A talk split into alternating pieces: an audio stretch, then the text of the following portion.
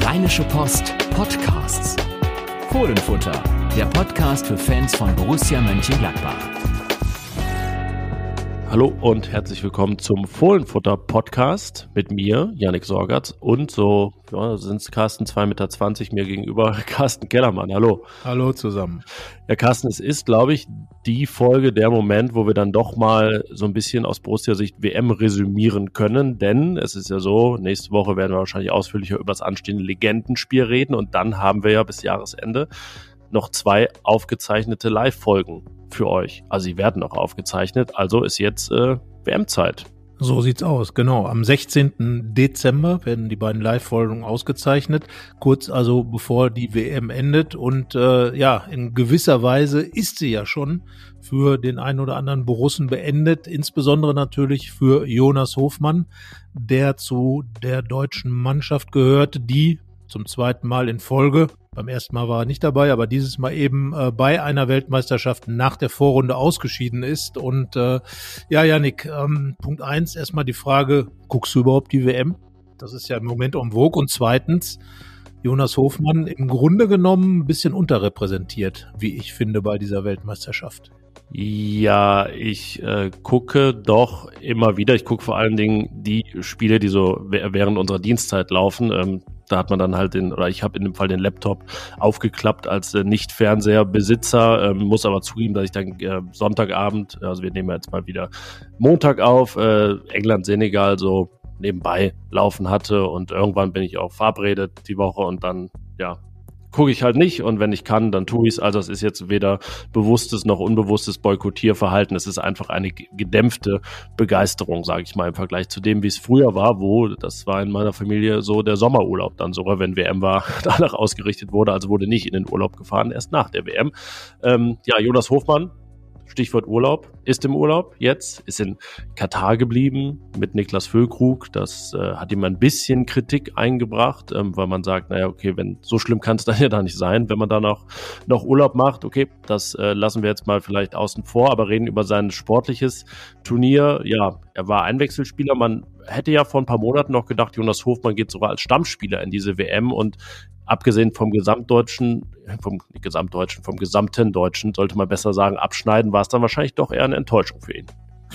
Ja, man hätte sicherlich gedacht, äh, kurz noch, vielleicht hat er viel Fernsehen geguckt. Äh, am Rande der WM, da wurde ja viel auch für Urlaub in der Region dort geworben, hat er sich dann wahrscheinlich was gebucht. Also der ARD, ZDF haben da ja viel Werbung gemacht für die Region und Jonas Hofmann ähm, hat natürlich auch viel geguckt, weil sein Kollege und Kumpel Christoph Kramer ja auch ähm, da war. Und äh, laut Christoph Kramer oder Christoph Kramer hat es gefordert, mehr Jonas Hofmann, auch äh, im entscheidenden Spiel gegen Costa Rica, vielleicht sogar schon gegen Spanien, hätte was gebracht. Und ich glaube, wir haben alle ein bisschen mehr erwartet aus seiner Sicht, denn er war ja vor der WM äh, jemand, der sehr regelmäßig sogar Tore geschossen hat auch in großen Spielen, hat äh, in England getroffen, gegen Italien getroffen, hat regelmäßig gespielt auf verschiedenen Positionen, sehr variabel. Und dass er dann jetzt wirklich nur so, so wirklich, ja, was waren es insgesamt eine halbe Stunde ungefähr zum Einsatz kam in drei Spielen, äh, hat mich schon ein bisschen gewundert, weil er eben auch einer ist, der dieses Spiel eben sehr gut kann, was die Deutschen ja spielen, der auch diese Mischung aus Anlaufverhalten und ähm, Ballbesitz Fußball eben aus Gladbach mitbringt und aus seinem eigenen Spielverständnis heraus mitbringt. Also ja, ich hätte schon gedacht, dass Jonas Hofmann eine andere Rolle spielt, zumal ja auch auf dieser Seite, auf der er da unterwegs ist, jetzt so, ja, ging so. Ja, man kann sagen, also äh, bevor Hansi Flick da seine seinen Mann gefunden hatte. Für hinten rechts war das Turnier zu Ende. Vielleicht bei Jonas Hofmann im Spiel um Platz 17 dran gewesen, wenn es eins gegeben hätte. Ich weiß, bei, früher war es bei der Handball-WM immer, da wurde jeder einzelne Platz noch ausgespielt. Da habe ich mal das Spiel um Platz 23 gesehen. Grönland gegen Angola in der Dortmunder Westfalenhalle. Ähm, ja, dann wäre vielleicht äh, der Startelf gewesen. Ansonsten hießen dann die äh, Verteidiger hinten rechts Sühle, Kehrer und Kimmich. Ja, das ist eine Bandbreite. Da kann man sich dann als vierten auch Hofmann vorstellen. Aber dieses vierte Spiel gab es nicht. Von daher, ja, ist die WM für ihn von allen sechs Borussen, die dabei waren, die enttäuschendste, kann man das sagen? Denn also Joe Skelly hat nicht gespielt, aber ich meine, das war wahrscheinlich auch eher nicht zu erwarten, dass er für die USA zum Einsatz kommt. Ja, wahrscheinlich hat er schon so einen ganz kurzen Kurzeinsatz sich vielleicht erhofft. Das hat sich jetzt natürlich aus der Konstellation der Amerikaner, die fast in jedem Spiel ja bis zum Ende zittern mussten und da äh, auf seiner Seite jetzt äh, mit dem Dest auch noch ein richtig guter gespielt hat, ist es dann eben schwierig gewesen. Aber im Grunde genommen muss man da schon so sagen, dass das äh, klar Kota Kura Stammspieler dann äh, ja, wie gesagt, Skelly äh, als als Reinschnupperer und ich glaube, gerade so ein Turnier zu begleiten, einfach mal, selbst wenn man nicht spielt, äh, für so einen jungen Kerl ist das eine ganz wichtige Erfahrung. Also ähm, ich an Berti Vogts denke, der der erzählt hat, dass er 1966 sozusagen mit ähm, Hennes Weißweiler und ähm, und äh, äh, Laum dann in England unterwegs war, sozusagen als Vorschau schon mal ein bisschen geguckt hat für 1970 für das Turnier. Darum glaube ich, dass einfach diese Erfahrung, die Skelly gemacht hat, für ihn, aber auch für Borussia Mönchengladbach mit Sicherheit eine, eine große sein kann, einfach diese Atmosphäre, diese Turnieratmosphäre zu schnuppern. Jonas Hofmann im für einen Fußballer fortgeschrittenen Alter von nun 30 da ist es natürlich schon etwas etwas anders. Es war seine Weltmeisterschaft wahrscheinlich und äh, dass die dann so enttäuschend verläuft ähm, und und gerade weil er ja auch einer gewesen wäre, wenn man sich anschaut, dass die Deutschen die Mannschaft sind, die die meisten Torschüsse abgegeben hat in der Vorrunde, die Mannschaft, die einen äh, astronomischen Expected Goals Wert hat, äh, im, im äh, leider überhaupt keine ähm, ja keine Konstanz vor dem Tor gehabt hat und keine Effizienz vor allem, da Jonas Hofmann jemand ist, der extrem effizient effizient zuletzt war, äh, wird er sich wahrscheinlich schon gedacht haben, naja, vielleicht hätte ich schon helfen können. Und äh, ja, anders als Kelly wird er sich schon ein bisschen die Gedanken machen, ob die Chance einfach auch nochmal wiederkommt. Bei Skelly glaube ich schon, dass er zur Next Generation der Amerikaner gehört. Genau, die haben die Heim-WM 2026, da ist Joe Skelly erst 23, also noch nicht mal im besten Fußballeralter. Das ist dann erst die WM 2030, die noch gar nicht vergeben ist. Also da liegt viel vor. Ich fand es bei den USA ein bisschen seltsam. Das war früher bei Fabian Johnson schon immer so, ähm, der irgendwie immer super kritisch gesehen wurde als Spieler aus Europa. Jetzt ist es bei Skelly so, dass er gar nicht zum Zug kam und für Dest immer wieder Spieler aus der MLS dann auch eingewechselt worden. Shaq Moore beispielsweise aus Nashville, bei dem ich dann häufig gedacht habe, oh, das ist aber doch ein äh, großer Niveau Unterschied dann zu äh, im Vergleich zu Serginho Dest, der ja gerade für den AC Milan spielt. Ähm, ja, vielleicht ist es für Novizen dann auch schwierig reinzukommen. Okay, äh, er hat jetzt nicht gespielt als Teenager, als Jüngster im US-Kader. Das ist, glaube ich, verkraftbar. Ja, und dann äh, haben wir jetzt noch vier Borussen, die wir irgendwie einordnen müssen. Ko Itakura hast du schon angesprochen, Stammspieler. Während wir jetzt aufnehmen, bereitet sich seine Mannschaft aufs Achtelfinale gegen Kroatien vor. Also wenn er das hört, ist das schon zu Ende. Aber Itakura wird eh nicht spielen, weil er gelb gesperrt ist. Aber für ihn auf jeden Fall ein erfolgreiches Turnier. Und äh, ja, dann haben wir Marcus Thuram und die beiden Schweizer, Jan Sommer und Nico Elvedi. Die sind ja noch im Einsatz. Die erwehren sich am Dienstagabend, also relativ zeitnah schon, äh, den Portugiesen mit Cristiano Ronaldo, der natürlich hier äh, bei dem Turnier nochmal richtig einen hinstellen will. Ganz, ganz schweres Spiel natürlich, wird viel auf Jan Sommer ankommen, aber die Schweizer sind Eis und wenn man so mit den Kollegen aus der Schweiz spricht, ähm, dann hört man da schon ein großes Selbstvertrauen heraus. Und so war es ja auch gegen die Serben, äh, wenn man gesehen hat, wie gerade ein Granit Xhaka da auf dem Platz aufgetreten ist. Natürlich immer ein bisschen fragwürdig, wenn man provoziert, aber andererseits auch dagegen zu halten. Das ist ja das, was auf dem Fußballplatz auch manchmal wichtig ist. Aber insbesondere Markus Thuram, wenn man überlegt, dass er ähm, die Nummer zwei der Mittelstürmer war bei, bei Frankreich, natürlich Benzema nicht dabei, Nkunku nicht dabei, aber er war jetzt nun mal äh, hinter Giroud die Nummer zwei damit hat sich schon gelohnt, diese Umschulung zum Mittelstürmer. Das muss man ja sagen. Er ist ja ganz bewusst in Gladbach jetzt auf Mittelstürmer umgeschult worden. Mehr noch als in den Jahren zuvor. Marco Rosa hatte die Idee ja auch schon. Wir haben öfter drüber geschrieben. Dann auch Adi Hütter ähm, hat ihn ja eigentlich auch als Zentralstürmer gesehen. Naja, und jetzt spielt er das halt wirklich konkret, ähm, gehört zu den besten Torschützen der Bundesliga, hat die Option, wenn er denn in Gladbach langfristig bleibt oder langfristig heißt bis zum Ende der Saison in seinem Fall, ähm, dann äh, ist er auf jeden Fall eine Option für die Torschützenkrone. Und das sind alles Dinge plus diese Weltmeisterschaft, wo ich sage, von dem, was man gesehen hat, gehört Frankreich definitiv zu den absoluten Top-Favoriten mit diesem Kilian Mbappé. Und naja, das, äh, das Spiel, bei dem Thuram nicht gespielt hat, hat er vor allem neben Mbappé auf der Bank gesetzt und die beiden hatten eigentlich unheimlich Spaß, wie man gesehen hat. Also ich glaube, für ihn ist dieses Turnier wirklich ein Riesenschritt nach vorne, wo er sich positioniert, auch für die Zukunft der französischen Nationalmannschaft. Ja, es war ja fast eine Auszeichnung gegen Tunesien nicht zu spielen, eben nicht zu denen äh, zu zählen, die dann reinkommen. Und äh, ja, das Spiel verloren haben, wie äh, Kolomoani von Frankfurt beispielsweise. Es war im Achtelfinale wieder anders. Da war äh, Thuram eine der ersten Einwechseloptionen, auch erst als das Spiel dann mit dem 2-0 im Prinzip entschieden war und er reinkam für Giroud, da interessanterweise dann nach links vorne gegangen ist und Mbappé in die Mitte. Also ja, hat er da seine gewisse Vielseitigkeit vorne auch ausspielen können, hat einen Assist eingesammelt. Das ist ein bisschen undankbar, wenn der Abnehmer Kilian Mbappé heißt, dann geht es ein bisschen unter, wer die Vorlage gegeben hat, weil dann der Schuss auch äh, ja etwas wertvoller war als der Pass, der dazu geführt hat. Aber ja, festgehalten, zweiter Assistgeber ähm, der bei Borussia unter Vertrag steht nach Ko Itakura gegen Deutschland, was ja dann ein sehr, sehr entscheidendes und wichtiges Tor war, nämlich das 2 zu 1, ohne dass äh, wir jetzt etwas anders reden würden und auch vielleicht Jonas Hofmanns WM anders bewerten würden. Ja, und die beiden Schweizer, ähm, die können wir jetzt noch nicht final bewerten. Da geht es jetzt gegen Portugal auch so um dieses Spiel, das so ein bisschen, ja, nicht die ganze Generation definiert, aber es ist die letzte Chance, so für diese Generation dieses Historische zu schaffen, nämlich das erste Viertelfinale der Schweiz bei einer WM seit 1954. Spoiler, ist sehr lange her.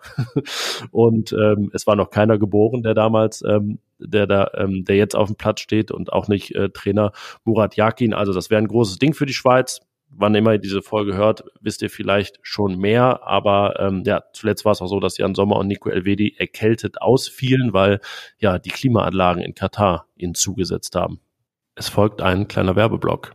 Carsten, wir reden auch in dieser Woche wieder über Dental Delight, die uns ausgestattet haben mit diversen Zahnpflegeprodukten. Äh, was war für eine Geschmacksrichtung bei dir jetzt gerade angesagt? Ja, immer noch dieselbe. Ja, bist du, das, bist du so überzeugt schon? Also ja, ja. Vor allen Dingen, äh, ich benutze die Zahnpasta immer von A bis B, also von A bis Z, von Anfang der Tube bis Ende der Tube und dann kommt die nächste. Das ist natürlich clever und nach, cool. das ist clever und nachhaltig, was ja auch ja. der Ansatz ist von Dental Delight. Die stellen Zahnpasta her in Deutschland in ganz außergewöhnlichen Geschmacksrichtungen auch. Ich bin umgestiegen jetzt mal von Grapefruit Minze zu Beere Minze. Das ist so ein bisschen Johannisbeerig und klingt bei Zahnpasta komisch, schmeckt aber sehr gut, aber ich finde es tatsächlich sehr angenehm, wenn man nicht dieses Bam Pfefferminz-Gefühl im Mund hat und äh, das dann aber irgendwann wieder weggeht, sondern ja, das ist sehr angenehm. Also wenn man im Prinzip Beeren gegessen hätte. So. Obwohl jo. man ja die Zähne putzt, weil man sie gegessen hat, vielleicht. Ich habe ja was in der Hand auch, das ganz knistert. Äh, das finde ich auch ganz gut. Das sind die äh, Zahnpflege-Kaugummis von Dental Delight. Ja, die habe ich hier auch und äh, die sind wirklich gut. Äh, die kann man äh, kauen und ähm, dann sind die Zähne ein bisschen gepflegt. Das ist eigentlich so für zwischendurch eine, eine wirklich gute Sache und ähm, schmecken tut's dann auch noch. Das ist halt bei Kaugummis, Zahnpflege-Kaugummis immer ganz gut. Ja, äh, doch, finde ich, das überzeugt mich wirklich, weil. Wenn man so unterwegs ist und genau. manchmal nach dem Essen dann doch so das Gefühl hat, ah, oh, jetzt eine Zahnbürste, aber natürlich keine dabei, dann sind die Zahnpflege-Kaugummis von Dental Delight zu empfehlen. Ja, alle Produkte sind vegan und klimaneutral und wenn ihr es mal ausprobieren wollt, könnt ihr mit dem Code Fohlen15 im Online-Shop von Dental Delight 15% auf eure Bestellung sparen. Wir haben auch einen Tipp passend zu den Vereinsfarben von Borussia Mönchengladbach, Koala, Kiss und Shimmery Shine. Das sind nämlich die grün-schwarzen Zahnpasten von Dental Delight und äh, schmecken nach Eukalyptus und Lakritz. Und die, die schwarze, die ist jetzt gerade meine Tube und die ist wirklich gut. Sieht auch noch gut aus, schwarz-weiß sozusagen. Schwarz und weiß sind unsere Farben, die voran uns wehen in dem Fall. Ja, gut. Wir drücken jetzt weiter auf die Tube. Weiter geht's mit dem Fohlenfutter Podcast. Ja, nicht im Stadion, sondern im Hotel, wohlgemerkt. Ähm, ich denke, beide werden spielen, aber wie gesagt, dass äh, zu diesem Zeitpunkt äh, da auch noch nicht die Pressekonferenz der Schweizer war, ist das alles noch in den Sternen? Reden wir also über Dinge, die wir schon bewerten können. Insgesamt, ähm, ja, was hat die WM den Gladbachern gebracht? Ich glaube, so ein paar Dinge, auf die man schauen kann. Äh, damit werden wir uns in der Woche auch nochmal beschäftigen. Ähm, glaube, dass es sich gezeigt hat, dass äh, das, worauf auch Daniel Farke, der Gladbacher Trainer, immer Wert legt, nämlich Teamarbeit, ein großer Faktor ist bei dieser WM, selbst bei den Top-Teams. Ähm, also die Mannschaften, die wirklich gut zusammenspielen, die auch gut äh, strukturiert sind und die auch äh, eine gute Mischung in der Mannschaft haben. Das sind schon die, die starken Mannschaften. Ich denke da an England, die in meinen Augen da wirklich einen riesen Eindruck machen, äh, die auch wieder viel über die Flügel spielen. Das wäre so ein Tipp, den wir ja den Gladbachern auch mal gegeben haben äh, auf das 4-3-3 hingewiesen, mehr die Flügel zu nutzen, mehr in die Breite zu gehen. Und äh, ja, äh, viele Tore im Strafraum, das ist ja ein Gladbacher Prinzip, wenig Tore außerhalb des Strafraums, ähm, sollte man vielleicht mal wieder in Zukunft einstreuen. Fernschüsse, ähm, vergangene äh, WM. Du, du würdest die einstreuen oder nicht? Ich würde alles einstreuen. Achso, ich bin, ich bin, ich bin, ich bin ja gew mittlerweile gewisser Fernschussgegner, weil ich ja doch dann, ähm, das ist ja das Expected Goals Zeitalter, man sieht, dass es irgendwie doch, ja, oft wenig Sinn ergibt, einfach mal abzuziehen. Das hat man früher immer so gesagt, schieß doch mal, aber ich finde gerade diese Tore im Strafraum sind ein Beweis dafür, dass man es dann auch eher von dort probieren sollte. Man sieht das ja, dass so diese Zone, äh, breite fünf Meter Raum, zwischen Tor und Elfmeterpunkt, das ist halt der Ort, wo die Wahrscheinlichkeit horrend steigt, ein Tor zu erzielen. Also ich bin eher jetzt so ein bisschen ab, abgewichen vom, vom Weitschuss. Das sind natürlich die schönsten Tore. Also wer da einen in den Winkel haut, der ist äh, fix nominiert fürs Tor des Monats in der Regel. Aber ja, ich, ich würde eher sagen, jetzt, jetzt nicht blind draufhauen die ganze Zeit. Ja, das sowieso nicht. Aber ich glaube, dass es einfach so auch eine Option ist, erstmal gut in den Strafraum zu kommen und auch im Strafraum für äh, Unruhe zu sorgen, weil so ein Fernschuss kann abgefälscht werden, der Torwart lässt prallen. Und äh, klar, ich meine, ne, auf der, dass in der Breite des Fünf-Meter-Raums die Tore am leichtesten zu erzielen sind, sollte man für einen Profifußballer dann aus der Distanz auch schaffen. Das ist ja ein Prinzip, äh, was auch äh, im Ballbesitzfußball von Farke verankert ist, dass man einfach so hieß es bei, da, äh, bei Lucien Favre ja auch schon immer, dass man also möglichst gut die Chancen vorbereitet und dann in Situationen kommt, wo der Abschluss einfach nur noch Formsache ist, möglichst. Das ist natürlich das Prinzip, was dahinter steckt. So ein Fernschuss kann einfach mal ein Spiel, was vielleicht so ein bisschen knarzt und äh, schwierig ist, äh, kann, kann so ein Spiel dann einfach mal öffnen. Äh, überraschend, ich denke an das, an die Niederlage der Gladbacher gegen Mainz, wo dann einfach mal dieser Freistoß in den Winkel gearangot wurde, so will ich es mal nennen, beim Legendenspiel der Gladbacher vielleicht mal wieder zu besichtigen, Juan Arango. Aber hier war es eben der Mainzer äh, Aaron, der da den Ball in den Winkel schoss. Und das sind die Momente, wo ich sage, da ist ein Fernschuss wichtig. Natürlich jetzt äh, blind draufbolzen, äh, das ist klar. Aber ich glaube, ähm, das ist auch damit äh, nicht gemeint, sondern einfach versuchen, ab und zu mal was anderes zu tun. Ich finde das Flügelspiel extrem wichtig. Viele äh, Mannschaften sind auch eben über die Flügel gegangen. Vielleicht nicht mit den klassischen Flanken, ich aber. Ich wollte sagen, genau bei dieser Art der Hereingabe sollte man differenzieren. Ich glaube, dass die hohe Flanke gar nicht das Ding für Gladbach ist, sondern dass man eben über indem man sich durchspielt auf Außen und dann vielleicht sogar äh, so ein bisschen das, das äh, Tor von Jonas Hofmann gegen Stuttgart ist ja da ein Paradebeispiel, dass ja, ja eher eine flache Hereingabe oder halb hoch von, von Alassane Player war, sogar zurück von der Grundlinie. Also das eher als so diese klassischen Köln-Flanken auf Anthony Modest früher. Ja, ja, genau. Also ich sag, die Engländer sind da ein gutes Beispiel, weil eben ein Spieler wie Phil Foden äh, ja, bei Manchester äh, kann er jetzt inzwischen, aber davor stand halt Bernardo Silva da im Strafraum. Da flankt man dann auch eher flach, wobei er gegen Gladbach auch Kopfballtore gemacht hat, der Silva. Aber genau, also einfach eine, eine gute, kräftige Hereingabe, ähm, genau in den Laufweg, wie jetzt bei Henderson bei dem Tor gegen, äh, gegen den Senegal. Das äh, sind einfach die Dinger. Also über die Flügel Breite ins Spiel bringen, aber natürlich auch viel durch die Mitte spielen, dann mit genauem Passspiel. Ja, wie gesagt, die deutsche Mannschaft im Grunde immer wieder viele gute Beispiele geliefert, auch in Abschlusssituationen gekommen, aber dann eben nicht effektiv gewesen. Das war Gladbach zuletzt, auch eine Erkenntnis der WM, dass es gar nicht so viele Chancen vielleicht gibt, aber die muss man dann eben auch effektiv nutzen und Defensive, Defensive, Defensive. Die Defensive gewinnt Spiele, lässt Vorrunden überstehen etc. pp. Individuelle Fehler vermeiden. Auch das, die deutsche Mannschaft, ein wunderbares Beispiel dafür. Und ich glaube, Yannick, da haben wir in Gladbach auch einige von gesehen. Auf jeden Fall, also dieses Offense Wins Games, wie es ja eigentlich heißt, ähm, ja, kann man fast ein bisschen einmotten, weil äh, das war nicht das Problem unbedingt gegen Japan äh, bei Deutschland, auch wenn natürlich, klar, mehr Tore früher alles klar gemacht hätten, aber ähm, eigentlich war es ein Spiel, das man auch 1-0 gewinnen kann, weil man Japan gar nicht zurückkommen lassen muss ins Spiel. Ich finde, ansonsten ist es ja so, dass Weltmeisterschaften gar nicht mehr so, so eine Weltausstellung des Fußballs unbedingt sind, weil natürlich sehr viel europäisiert ist inzwischen, weil ähm, beispielsweise Japan ja auch so ein Nachwuchs- und Akademiesystem hat, das dann eher so den deutschen Nachwuchsleistungszentren nachempfunden ist und dass ähm, Mannschaften wie der Senegal, die, der jetzt in der, ähm, im Achtelfinale stand, auch ein bisschen europäisierten Fußball spielt, aber interessanterweise die afrikanischen Teams mittlerweile mit einheimischen Trainern, nicht mehr mit den berühmten Weltenbummlern, wie es dann früher, früher Bora Milutinovic und Co. waren. Ähm, das sind so, so ein paar Trends, die das Turnier gezeigt hat, aber ähm, ja, ansonsten ist natürlich die Champions League inzwischen das Maß der Dinge, was so das, das Hochklassigste angeht, was, was den Fußball betrifft, wo äh, man dann eben auch als Norweger mitspielen darf, was ein Erling Haaland jetzt bei der WM zum Beispiel gerade nicht darf.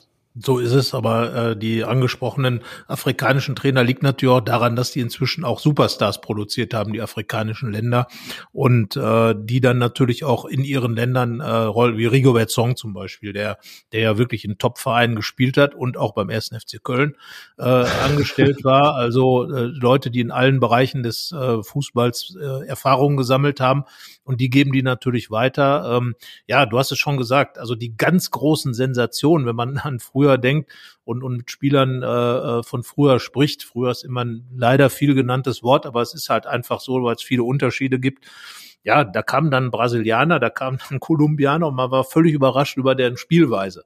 Inzwischen ist ja die Fußballwelt extrem gläsern geworden. Die, die äh, Top-Spieler aus Südamerika, aus Asien, die spielen schon in den europäischen Top-Mannschaften und dann verwässert das natürlich so. Also man wird ja kaum noch überrascht von irgendwelchen Dingen. Und wenn man sich so die Spiele anschaut, ähm, sind ähnliche taktische Verhaltensweisen. Natürlich ist eine deutsche Mannschaft anders als eine japanische Mannschaft, aber die Japaner wissen auch, wie man rennt, wie man kämpft, wie man Fußball spielt, haben dann die gleichen Probleme im Grunde wie die deutsche Mannschaft, wenn sie selber gegen Mannschaften spielen müssen, die mit mehr Laufarbeit und mehr Kampf kommen. Also da werden die Sachen weitergegeben. Auch das kennen wir ja aus Gladbach, äh, dass man äh, gegen Top-Mannschaften meistens besser aussieht als Borussia Mönchengladbach, als gegen äh, Mannschaften, die vielleicht von unten kommen oder die sehr robust spielen. Also auch das hat die WM bestätigt. Ähm, ja, du hast es gesagt. Neuerungen taktischer Art waren vielleicht auch gar nicht zu erwarten, gerade bei einer WM, die mitten im, im Winter oder mitten in der Saison stattfindet. Und ähm, es hat halt vieles bestätigt, äh, was da war. Und äh, ja, die ganz großen Sensationen hat es ja klar, Japan gegen, gegen Deutschland zu gewinnen. Argentinien verliert gegen Saudi.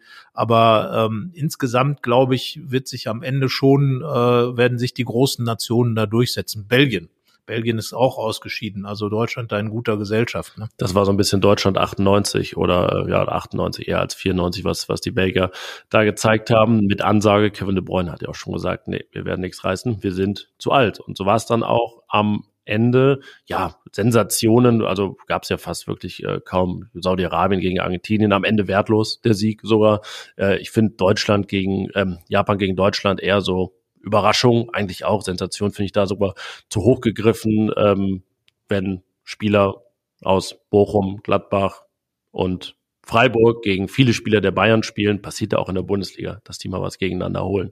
Ähm, von daher, ja, und interessant finde ich, dass Gladbach da unterwegs ist bei zwei Mannschaften, die jetzt nicht zu dieser Mega-Riege gehören, Japan und, die, und der Schweiz, die aber überzeugt haben und die so geprägt werden von eben Spielern, die bei guten bis Mittelklasse Vereinen in der Bundesliga spielen. Äh, fehlt eigentlich nur, dass Gladbach einen Kroaten noch beigesteuert hat, oder? Da gibt es auch viele, die, die äh, in diesen Vereinen unterwegs sind. Aber es könnte sich ja irgendwann mal ändern. Es gibt ja weiterhin Gerüchte um den Stürm, Stürmer Dion Bellio aus äh, Osijek, ähm, den sehr groß gewachsenen Mittelstürmer, der ein Thema werden könnte, wenn Tyram dann geht. Also wenn er zeitlich gemeint, äh, inzwischen ja. So viel, glaube ich, zur WM und dem, was wir gesehen haben. Klar, es kann sein, dass es einen Gladbacher Weltmeister gibt in Marcus Thuram.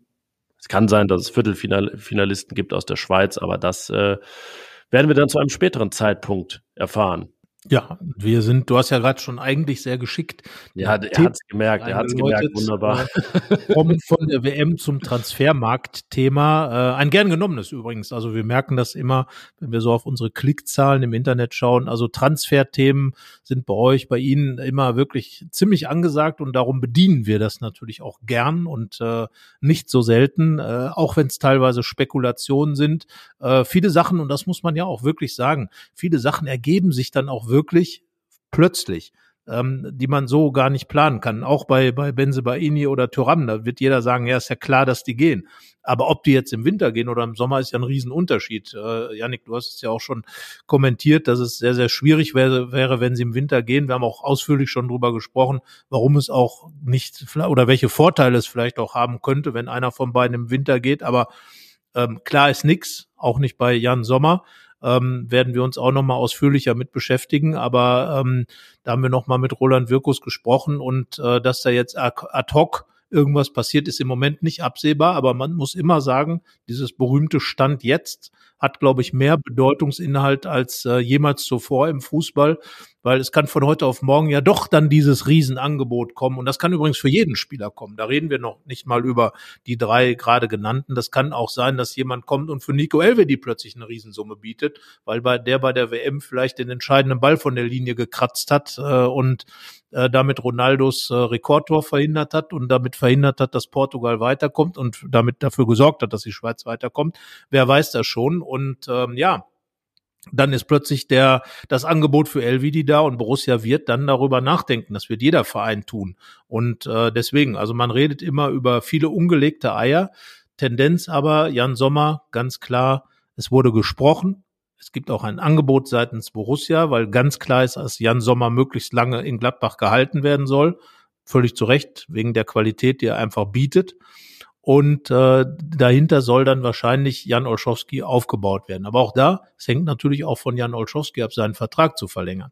Und äh, was Rami Benzebaini und Markus Thuram angeht, Yannick, äh, gehen wir beide davon aus, ja, wovon gehen wir aus? das ist eine gute Frage. Es ist ein einziges Stand jetzt und ein, man kann nichts ausschließen. Was wir, also am meisten von allen Dingen schließen wir eigentlich aus, dass beide nächste Saison oder dass überhaupt einer von beiden nächste Saison noch in Gladbach ist. Das ist eigentlich schon etwas, wo man äh, sich sehr festlegen kann. Was den Winter angeht, bei Tyram ja inzwischen deutliche Tendenz Verbleib. Ich bei Benzemaini nicht so wahrscheinlich, aber auch wahrscheinlich. Ähm, trotzdem ist es noch, sind es noch sechs, ne, sechs, acht Wochen ja fast noch im, äh, in der Transferperiode, die übrigens noch gar nicht begonnen hat. Also das, darf man, das darf man auch Januar. nicht vergessen. Ähm, ja, deswegen werden wir das Ganze noch, noch häufiger hin und her wiegen. Wir haben uns ja schon mal proaktiv damit beschäftigt, haben äh, vergangene Woche mögliche Benzebaini-Nachfolger genannt, die unsere Kollegen von Create Football für uns gescoutet hatten. Das Ganze werden wir auf der Tyram-Position diese Woche auch noch machen. Ich glaube, das ist immer ganz interessant, auch wenn es dann keiner von denen wird, einfach mal so zu schauen, was, was gibt der Markt her, was könnte interessant sein, wie kann man gewisse Akzente setzen. Das macht es ja letztendlich auch spannend und ich finde, dann entgeht man auch dem Ganzen wirklich jedem Gerücht, jeder Spekulation hinterher zu rennen, weil wenn man das wirklich bei jeder täte, das ist ja auch nicht das, was wir machen wollen. Wir wollen ja auch immer Dinge, die irgendwie realistisch sind, einordnen oder auch mal sagen, na, das ist vielleicht nicht realistisch. Das ist ja so unser Anspruch. Und ja, das wird in den nächsten Wochen noch sehr häufig passieren. Ja, was ist dein Gefühl bei Jan Sommer? Also man muss ja fast sagen, ähm, Gefühl ist das richtige Wort, das man benutzt, denn auch bei ihm wird es wahrscheinlich am Ende sehr auf das Gefühl ankommen. Ja, also äh, es ist klar, dass, dass er jetzt bei der WM ist und dass er sich mit ganz großer Sicherheit erstmal auf dieses Spiel gegen Portugal vorbereitet. Und äh, wenn es dann weitergeht für die Schweizer, dann wird er sich auch weiter auf die WM konzentrieren. Ich glaube, da ist Jan Sommer auch sehr aufgeräumt und sehr strikt zu sagen, äh, was das Wesentliche ist. Und das Wesentliche ist jetzt, dass die Schweizer bei dieser WM wie gesagt, je nachdem, wann ihr den Podcast hört, ist das jetzt äh, obsolet, was ich sage, also viel erreichen können auf jeden Fall gut dastehen und äh, ja, danach, nach der WM wird man dann auch nochmal mit äh, Borussia sprechen seitens Jan Sommer und äh, ich denke, dass dann irgendwann nach der WM, wobei das ja auch im halben Jahr sein kann, also die, na, die Zeit nach der WM ist ja vor der WM sozusagen. Ja. Ähm, also ob das jetzt alles so kurzfristig ähm, Wobei sich Borussia sicherlich irgendwann auch mal dann sagt, Jan, wir müssten ja, dann auch. Ich weiß gar nicht. Ähm, sie, sie werden, sie müssen ja sowieso schauen und äh, die Frage ist ja, ob man sich dann tatsächlich auf Jan Olschowski schon festlegt oder ob es dann ein, was ich glaube, eine neue Nummer eins wird, vielleicht auch eine, die dann auf einen überschaubaren Zeitraum kommt, ähm, äh, um, ja. um eben. Macht es auch einfacher, weil man das Ü30-Segment zum Beispiel nicht per se ausschließen muss. Normalerweise genau. würde man ja sagen, der Sommer war damals äh, 25 noch, als er kam. Ja. Ähm, dann würde man eher in dem Segment suchen. So kann man sagen, ja, wenn einer 30, 31 ist, wäre ja kein Problem. Genau, also da einfach, um Aufbauarbeit eben machen zu können, Jan Olschowski ihn jetzt so ganz kurzfristig zur Nummer eins zu machen, fände ich schwierig, weil dann der Druck natürlich enorm steigen würde auf den, den jungen Kerl.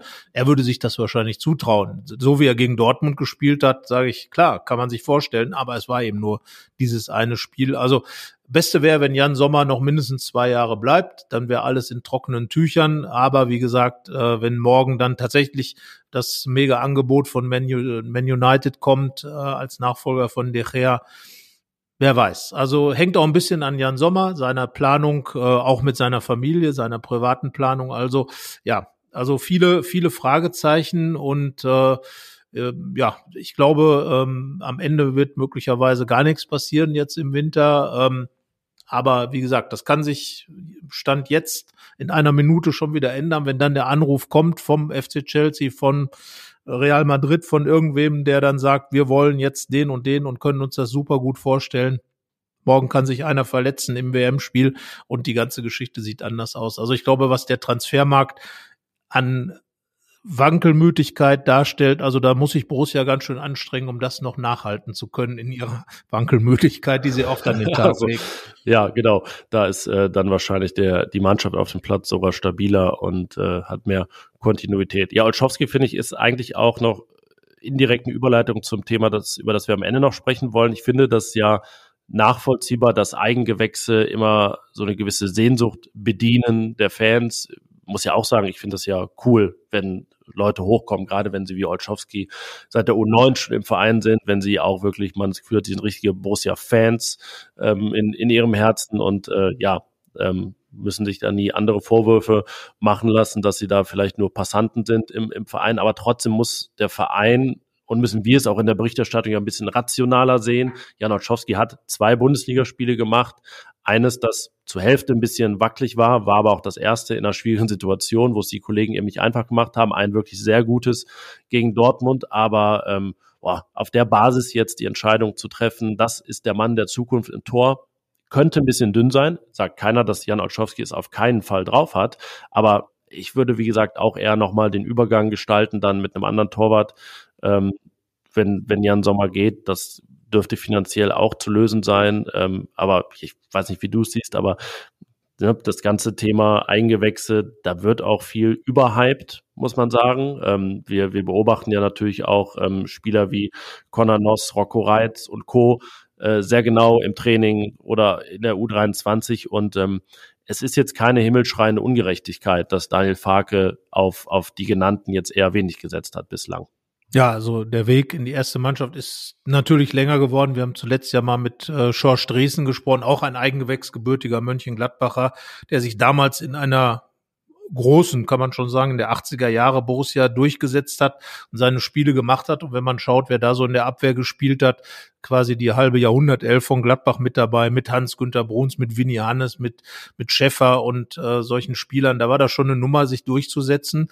Äh, das ist jetzt natürlich genauso. Ich meine, was ein bisschen schade ist, dass eben Jordan Bayer verliehen wurde, aber er sammelt natürlich, man setzt voraus, dass er dann wahrscheinlich zurückkommt im Sommer, gerade Riesenspielpraxis. Er war ja zwischendurch immer wieder mal kurzer verletzt und hat jetzt lange Spielphasen, gerade in der Championship in der zweiten englischen Liga bei Burnley, wo er dann wirklich mit 40 Spielen auch richtige Spiellängen drin hat. Das scheint ihm gut zu tun. Ähm, bin gespannt, hoffe, dass er wiederkommt. Also er hat ja bei Adi Hütter, das darf man nicht vergessen, schon lange äh, und viele Einsatzphasen gehabt. Damals in der Dreierkette ist dann im Sommer ausgeliehen worden an Burnley, wie gesagt. Und ähm, ja, das ist ein bisschen schade, aber es ist schon schwierig äh, zu sagen, wer da hochkommt. Mir gefällt tatsächlich Ivandro Borges Sanchez gut, das habe ich glaube ich schon mal gesagt. Spieler, der, ich habe es ja jetzt auch noch mal äh, vorgeschlagen, tun wir vielleicht auch noch mal in die Show Notes äh, die Geschichte, wenn man sich äh, das System vielleicht mal anders denkt, auf ein 4-3-3 mit klareren Flügelspielern. Ich habe eben angesprochen, so wie bei den Engländern, da könnte man sich Sanchez, Sanchez Borges und auch ein Gumu, der ja geholt worden ist, dann vorstellen. Aber bei Borges sehe ich da schon, dass äh, die Chance da ist, das zu schaffen, aber für die anderen wird's da verdammt eng. Und äh, ja, Roland Wirkus hat ja äh, schon vor, vor vieler Zeit, als er noch gar nicht Sportdirektor war, sondern und, und nicht Manager war, sondern noch Nachwuchsdirektor im Interview bei uns gesagt, dass eben da Jahrgänge heranwachsen, wo dann vielleicht mehr zu erwarten ist. Aber Jugendarbeit braucht halt Zeit. Aber natürlich ist es eine Sehnsucht, die Gladbach-Fans haben, wenn die Mannschaft schon mal die Fohlen sind. Und die Fohlen, das ist halt das Versprechen, das ewige Versprechen der Borussia ganz einfach. Wobei man auch da sagen muss, auch in den 70er Jahren gab es Spieler, die nicht aus Mönchengladbach kamen. Ja, es, es, gab sie, genau. Aus, aus Bütgen kamen sie zum Beispiel, wie Berti, Berti Vogt. Und aus Dänemark zum Beispiel. Dänemark, ja, genau. Das, äh, äh und äh, also, ne, also man darf, man, du hast es richtig gesagt, das wird immer so ein bisschen überhyped. Ähm, Gladbach hat äh, natürlich in den, in den vergangenen Jahren wenig vorgebracht, als es auch darum ging, in der Champions League mitzuhalten. Da war das Segment Top-Talent natürlich weitaus besser besetzt, das muss man sagen. Und äh, jetzt war ich am Wochenende mit der Kollegin Hanna Gobrich beim U23-Spiel in Oberhausen, wo ein Rocco Reitz, ein Conor Noss nicht dabei waren, weil sie in den Urlaub durften. Auch ein Oskar Fraulo war nicht dabei, der natürlich ein eingekauftes Talent ist aus Dänemark. Äh, Torben Müsel war deswegen so der einzige Profi, der da unterwegs war und äh, fand ich, war der auffälligste und man sieht da auch schon diesen, diesen Touch, dass er halt wirklich jetzt sehr lange schon mit Bundesligaspielern trainiert, dass er ist aber auch schon 23, schon, schon was drauf hat, hätte er fast ein Traumtor geschossen in Winkel, da war die äh, Latte oder der ähm, ja, Pfosten, ich weiß gar nicht genau, was es war im Weg, auf jeden Fall viel Aluminium bei, bei dem Knaller da in der Schlussphase. Ähm, da hat man schon gesehen, ja, das ist ein Spieler, der da, der die Kollegen auch mal mitreißen kann auf dem Niveau, aber ich glaube, da geht es auch nicht darum, ob der in Gladbach noch 100, 100 Bundesligaspiele macht, sondern eher darum, wahrscheinlich sich irgendwann zu, zu empfehlen für, ja, Zweitligist wäre schon gut, wenn zum Beispiel sein alter Club, der erste FC Kaiserslautern, irgendwann sagt, jo, Torben Müsel gute Entwicklung gemacht, der kann uns weiterhelfen. Das wäre dann ein Erfolg. Er ist ja auch kein richtiges Eigengewächs. Also er hat sein äh, Trikot ja nicht aufhängen dürfen im, im Kabinentrakt, weil er ja äh, vom ersten FC Kaiserslautern eben kam. Ähm, ja, und wenn man diese Mannschaft durchgeht, die ja wirklich gut performt in der Regionalliga, auf Platz äh, drei steht vor dem letzten Spiel in diesem Jahr, unter Eugen Polanski, der ja auch auf dem Niveau seine ersten Erfahrungen sammelt, ist das, ist das schon gut, aber da laufen jetzt wenige Jungs rum, wo man, glaube ich, denkt, ja, die werden jetzt auch den Sprung schaffen. Ich kann mich dran erinnern, vor anderthalb Jahren war Per Lockel mal für zwei Wochen der Gewinner der Vorbereitung unter Adi Hütter, aber das ist es dann eben auch. Ne? Das, das gehört eben mehr dazu. Ähm, Daniel Farke sagt immer, ähm, ja, Qualität ist dann äh, Konstanz über sehr lange Zeit. Das sagt er so, oder? Ne? Ja, ja, ja das glaube ich.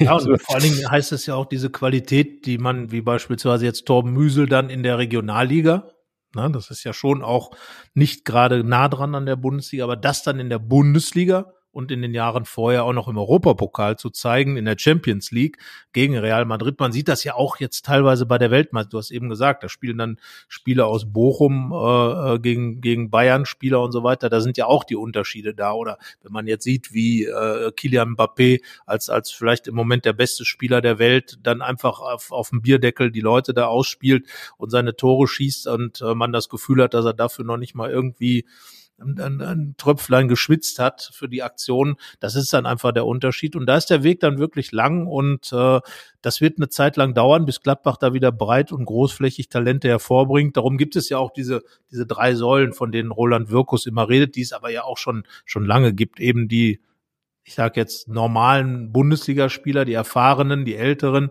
dann äh, natürlich die Top-Talente wie Manu Kone, da muss man sagen, top eingekauft, oder Joe Skelly, der ja auch dazugehört. Oskar Fraulo will gern noch eins werden. So, und dann gibt es natürlich die Eigengewächse, zu denen ich dann auch schon eher jemanden zähle, wie jetzt Jan Olschowski oder früher Julian Kopp, der wird immer so ein bisschen unterm Radar gehandelt.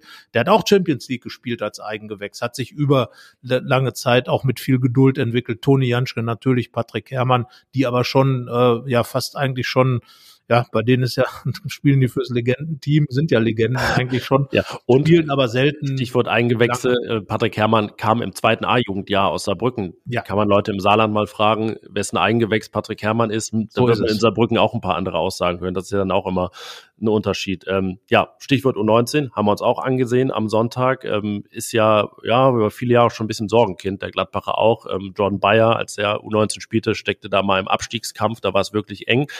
Dieses Jahr lange Zeit ähnlich, auch mal auf dem Abstiegsplatz gewesen, Ende Oktober, aber jetzt äh, vor der Winterpause zehn Punkte aus vier Spielen und am Sonntag eben ein 4 zu 0 bei Fortuna Düsseldorf.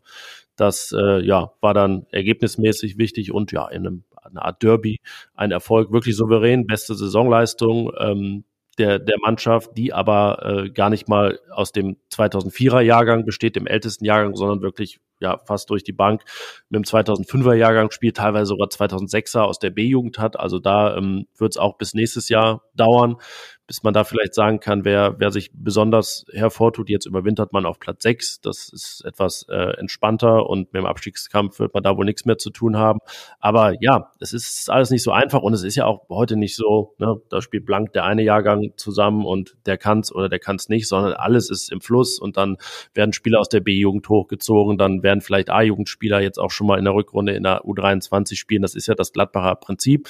Ähm, ja, trotz allem würde man sich natürlich wünschen, dass vielleicht auch mal so ein Halbfinale im Deutsche Meisterschaft bei rausspringt. Die, die B-Jugend war vergangene Saison näher dran, wird es dieses Jahr wohl auch wieder, wieder nicht schaffen. Ähm, ja, es ist, ist nicht so einfach im Jugendbereich, aber ähm, vielleicht ist es dann so, dass in zwei, drei Jahren dann auch mal diese Jahrgänge, die jetzt so B-Jugend sind, Früchte tragen, aber es ist Geduld angesagt. Ja, definitiv. Also das bedeutet ja Jugendarbeit im Grunde genommen. Es sind viele Versprechen, die es dann einzuhalten gibt. Äh, Rainer Bonhoff äh, sagt äh, fördern und dann aber auch fordern.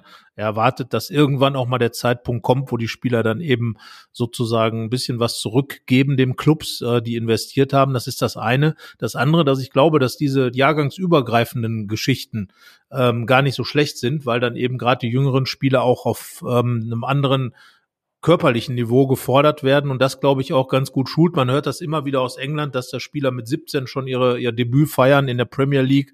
Äh, ein äh, jetzt auch zuletzt bei bei Manchester City auch wieder ein ganz junger Kerl reingekommen ähm, und auch gefordert werden damit eben dann zu zeigen, kann ich, kann ich nicht und ähm, dann wird dann auch schnell entschieden, Spreu vom Weizen getrennt.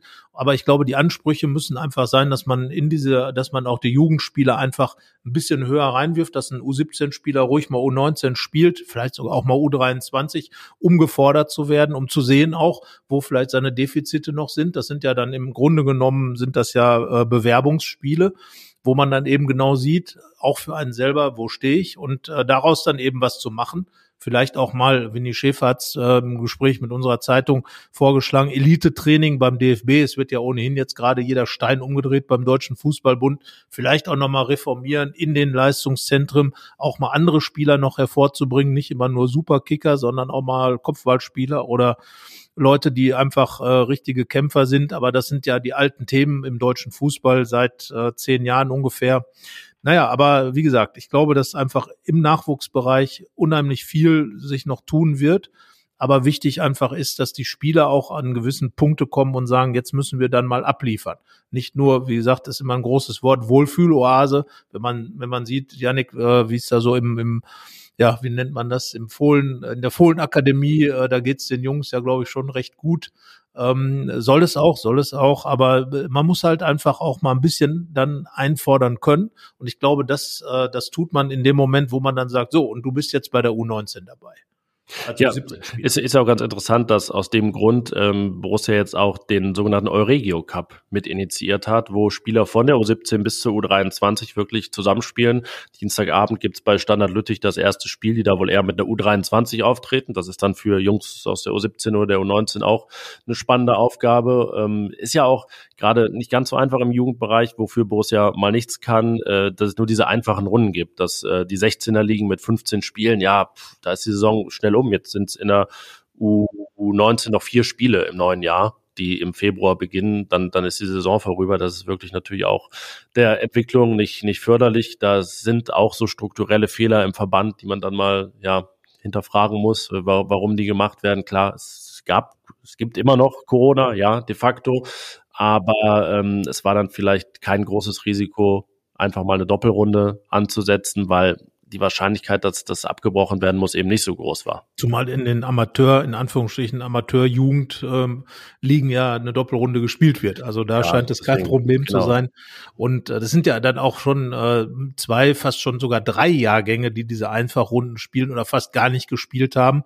Das wird auch noch im deutschen Fußball ankommen. Äh, da sind wir ja noch gar nicht so weit, ähm, dass man eben diese ja, guck mal, sind ja jetzt schon 1920 wurde abgebrochen, 2021 genau. hat er im Prinzip gar nicht stattgefunden und dann zwei, also es sind ja dreieinhalb Jahre, die wirklich ja. geprägt davon sind. Ojo, ja, das ist wirklich spannend, was das dann, äh, wie wir in fünf Jahren darüber sprechen. Ja, und das wird irgendwann ankommen. Das ist ja fast wie geburtenschwache Jahrgänge, muss man ja sagen. Also was jetzt die Geburt der großen Fußballer angeht. Andererseits sollte man vielleicht auch nicht zu schwarz sehen. Äh, manche Talente kommen ja dann auch aus, aus der Kiste gehüpft, äh, wie der Springteufel und sind dann plötzlich da. Auch das hat man schon erlebt. Ähm, das sind manchmal sogar die interessantesten. Ich meine, Miroslav Klose war ja eigentlich auch unter jedem Radar, den es gegeben hat. Ja, also Blaubach-Diedelkopf. Äh, so, der war dann plötzlich da und schoss Tor um Tor. Also es gibt noch Hoffnung für den deutschen Fußball und ähm, auch für Borussia Mönchengladbach natürlich und auch für die richtigen Fohlen, die dann ihr Trikot im äh, Tribünen, im Kabinengang aufhängen können und dann auch für Borussia spielen und, und dann eben auch über Jahre mal wieder richtig gute Talente hervorgebracht werden. Also es ist eine Riesenaufgabe, die man da als äh, Borussia Mönchengladbach hat, ähm, als Nachwuchsabteilung von Borussia, aber natürlich auch als Profiabteilung, weil es ist über eine gewisse Zeit lang auch, äh, insbesondere sicherlich in der in der Marco Rose Zeit, wenig ähm, an Talenten reingeschmissen worden. Das muss man Wobei sagen. ich Marco Rose da in einem Punkt so entlasten muss, da wurden wenigstens mal Spieler auch so ins Training integriert. Das würde ich mir so für die Rückrunde unter Daniel Farke auch mal wünschen. Ich meine, es gab das große Verletzungspech und ich glaube, es haben nicht immer 20 Feldspieler trainiert, dass da eben Leute auch regelmäßiger mal eine Chance bekommen. Und wenn es in so einem Hype ja nur zweimal ist, wenn die Top-Talente da mal hochgezogen werden, ich glaube, das ist für die ein großes Ding. Semir Tilalovic, der Top-Torjäger der U23, gar kein Eingewächs, sondern, sondern eingekauft. Der war da mal eine Einheit dabei. Äh, zu der Zeit kamen dann so Gerüchte auf, dass Zweitligisten an ihm dran sein könnten. Also ja, da finde ich, da könnten dann Leute, die jetzt so gerade in der U19 eine gute Rolle spielen, am Sonntag den Bruder von Rocco Reitz gesehen, Toni, der da auf der 6 echt einen super Job gemacht hat, ist ein doch anderer Typ, eher so ein schlachsiger 1,90 Typ, Linksfuß auch ähm, auf der 6er Position. Ähm, ja, so Leute da vielleicht mal ins Training zu integrieren, wäre vielleicht auch ein Vorschlag. Ne? Wir haben über das 4-3-3 gesprochen, ähm, wäre das vielleicht noch so ein zweiter Vorschlag oder ein Wunsch fürs neue Jahr, den wir mal äußern würden. Ja, und das ist ja das, was ich auch bei Joe Skelly im Prinzip ein Niveau höher oder zwei Niveau höher gesagt hat bei der WM jetzt Spieler schon mal heranführen an diese, diese Situation, äh, Bundesliga in dem Fall, WM in einem anderen Fall, um einfach dann auch in den in ein oder zwei Jahren vielleicht schon mal diese Erinnerung, diese Erfahrung abrufen zu können. Also da gibt es auf jeden Fall Möglichkeiten. Und da ja bei Borussia die Wege sehr, sehr kurz sind, ähm, die, die Kabinengänge sind ja sozusagen ineinander gelegt. Es ist ja sogar so aufgebaut, dass die U19-Spieler, wenn sie dann zum eigenen Kabinen, zur eigenen Kabine gehen, immer an den Profis vorbeigehen und sozusagen merken, ja, da will ich irgendwie irgendwann hin. Das muss man dann eben gedanklich auch mal aufnehmen und sagen, ja, genau, ich will dahin und dafür tue ich jetzt aber auch alles. Und ähm, es ist immer ein Geben und Nehmen. Und ich glaube, wenn man das so ein bisschen hinbekommt und bei Borussia vielleicht nochmal die Türen für die jungen Spieler ein bisschen mehr aufmacht, da würde ich mir für die Rückrunde ganz explizit auch wünschen, dass äh, äh, Borges Sanchez da einfach mehr Spiele bekommt. Ähm, natürlich wird er seine Fehler machen, ist doch klar.